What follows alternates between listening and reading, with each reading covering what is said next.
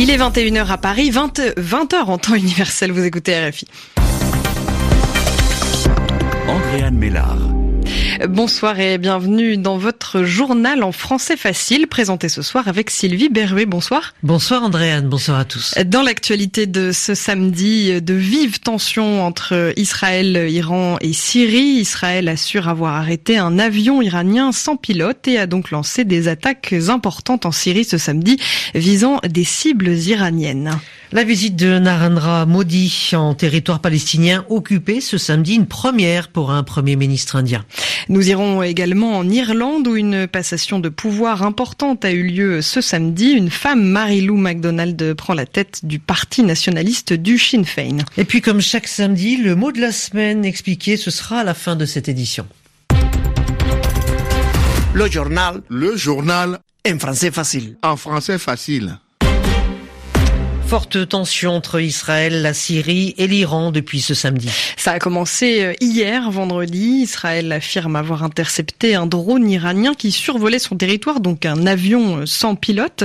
Réponse euh, en Syrie où Israël affirme avoir frappé une douzaine de cibles syriennes et iraniennes ce samedi matin. Un avion de combat israélien a quant à lui été abattu par la défense anti-aérienne syrienne. Le récit de Christophe Paget. Israël affirme avoir mené deux raids ce matin. Le premier en réponse à l'incursion d'un drone, selon elle iranien, parti de Syrie, qui aurait violé son espace aérien.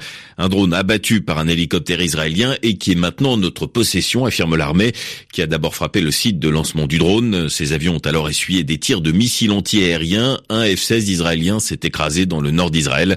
Un des pilotes est gravement blessé. L'armée a ensuite lancé une seconde vague d'attaques, frappant selon elle une douzaine de cibles syriennes et iraniennes.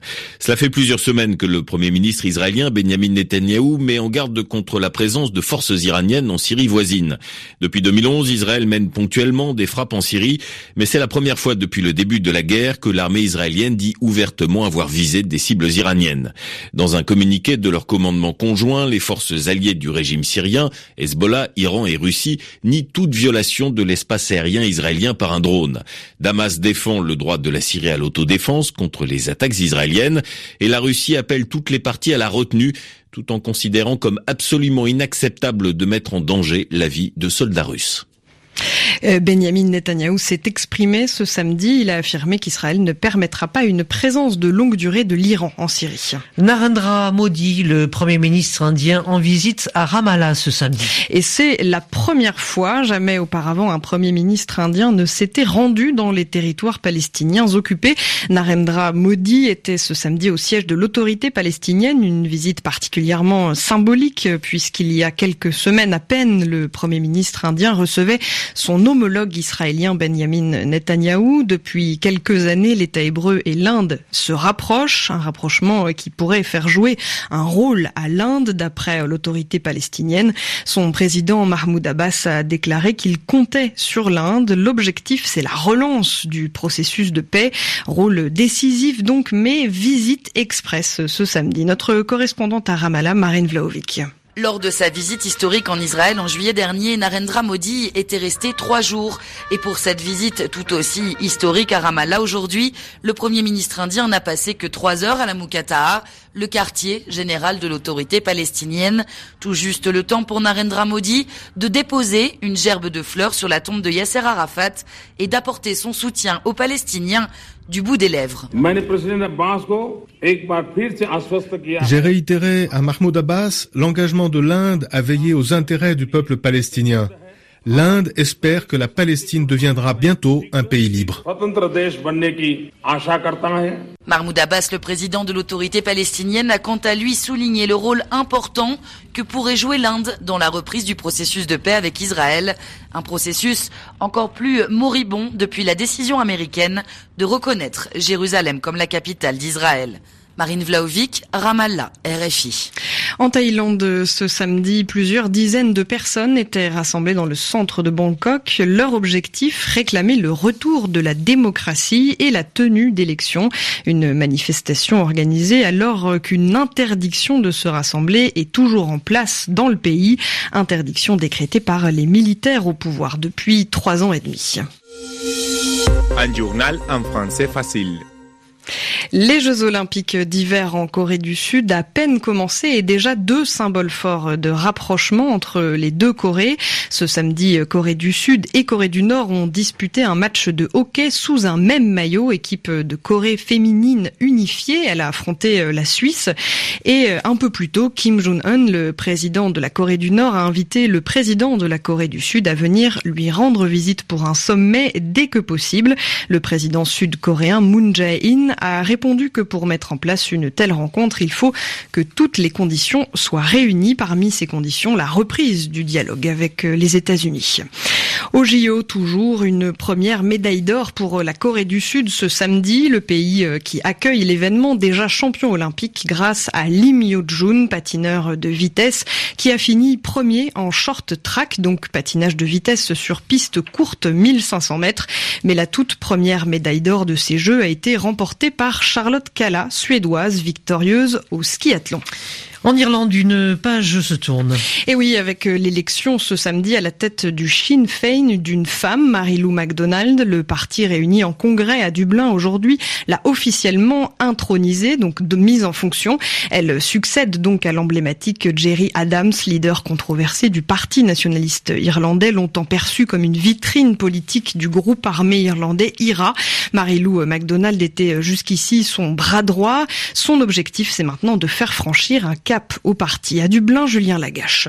Dans son discours d'une demi-heure, Marilou MacDonald n'a pas manqué de saluer son prédécesseur et mentor, Jerry Adams, lui qui a construit le Sinn Féin plus que n'importe qui a lancé la nouvelle présidente. Mais rapidement, elle a passé en revue les défis qui attendent le parti, devenu en 20 ans une force importante en République d'Irlande et en Irlande du Nord. L'objectif est de grandir, de gagner des élections et de réaliser l'unité irlandaise, a proclamé la députée de Dublin de 48 ans, d'une voix forte bientôt couverte par les nombreux applaudissements.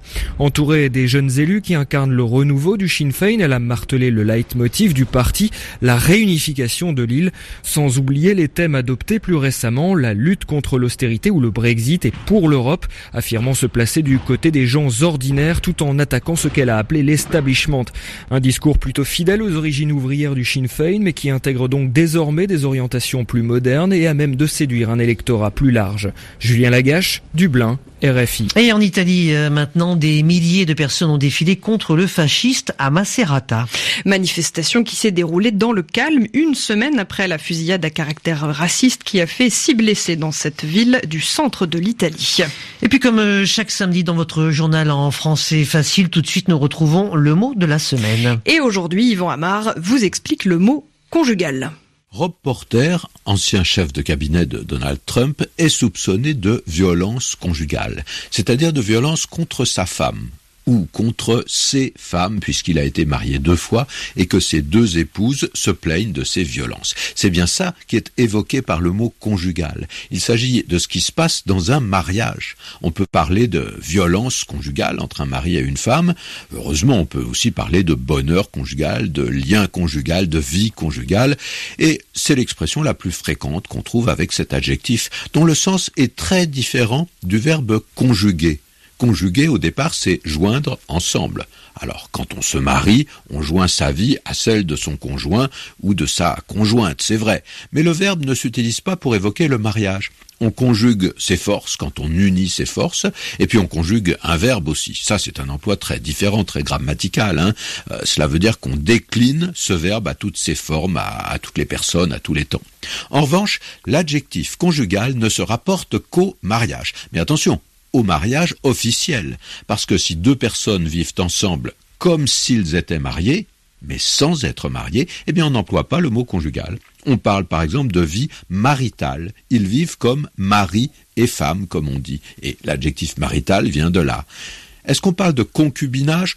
Plus tellement, le mot existe, mais quand même, la sonorité de ce terme fait naître naturellement ou bien le mépris ou bien la moquerie. Et comme la vie maritale, le fait de vivre ensemble sans être marié pour un couple, s'est répandu beaucoup en Europe occidentale, hein, c'est un mode de vie comme un autre, eh bien, le mot concubinage a été plus ou moins délaissé. Euh, c'est la fin de euh, ce journal en français facile. Il est bien entendu à retrouver sur notre site rfi.fr à la rubrique RFI Savoir. Bonne soirée à tous. Bonne soirée Andréane.